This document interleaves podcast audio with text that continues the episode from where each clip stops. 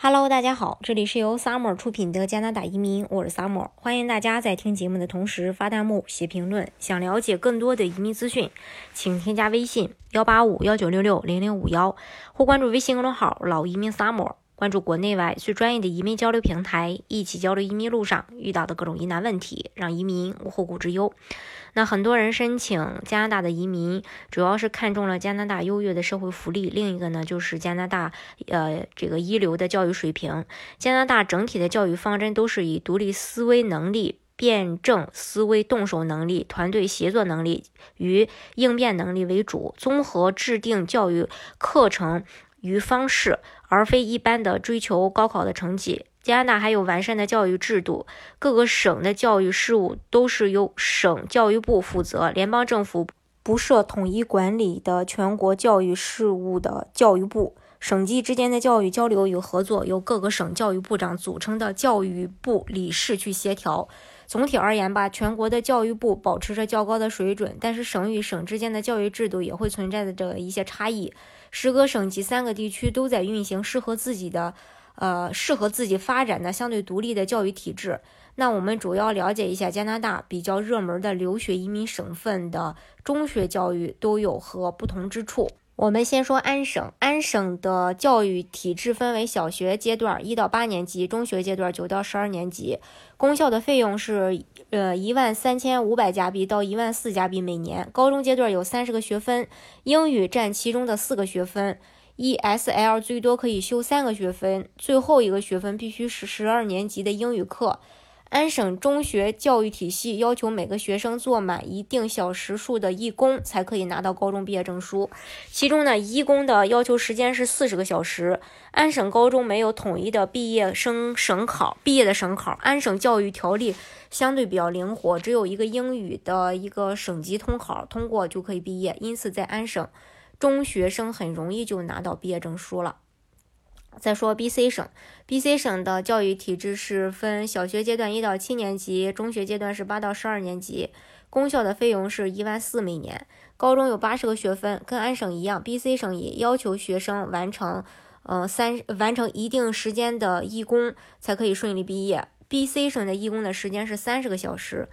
相比较而言，B.C 的教育制度。更严谨，对学生的管理也比较严格。B.C 省设立有省考，在 B.C 省高中学习必须通过五门省级考试，才可以获得高中毕业证书。这也是很多华人家长都更愿意让孩子接受 B.C 省教育的原因。虽然与安省相比较，B.C 中学毕业需要考试，但对于已经习惯了应对考试的华人学生来说，并没有那么难。而一定的压力也更适合华人学子的多年学习特点，也更能让孩子产生动力。更重要的是，与中国学生的压力相比，B.C 省的这点压力简直可以忽略不计。安省的三十个学分和 B.C 省的八十个学分，只是每个省计分方式不同而已。两省教育的一个共同点是在高中期间都为学生设置了继续学习或者就业相关的课程，为学生的爱好和将来的发展做准备。对于留学生，学校没有硬性指标，非要做义工，但多做义工可以帮助留学生快速提高英语，更好的融入真实社会。根据加拿大的法律，只要有政府机构、公营机构或公司和非盈利的慈善组织才有资格接受义工，私营企业接受义工是不合法的。还有魁北克省。在加拿大，因为魁北克的法语文化背景，它的教育体系在整个北美是独树一帜的。魁省中学一共五年，称为七年级到十一年级，其中七年级和八年级等同于初中，九年级、十年级、十一年级称之为高中。学生高中必修五十四学分，其中二十学分在十一年级获得。学生修满学分后，就可以获得魁北克政府的高中毕业证书。魁省中学生相比其他省早一年毕业。假如说学生在高二这一年来魁省读书，修满二十个学分，只要通过历史考试，视同合格毕业。魁北克有英语教育局和法语教育局，但是因为政府的法语保护法案，父母双方中有一方母语为英语的情况下，孩子才可以去公立英语学校、公立英语教育局学校去享受免费的教育，否则。只能进入公立法语教育局学校，所以公立英语学校中多数是以英语为母语的孩子，语言环境特别好。魁北克省的中学教育学校体系包括公立学呃公立学校和私立学校，其中又包括了英语学校和法语学校。相比公立学校，私立学校的录取要求会更严格，每所私立学校的录取要求不同。蒙特利尔有几所名列前茅的优质私立法语学校，就像国内的孩子小升初考试一样，这里的学生也必须通过学校的考试和筛选才能入学。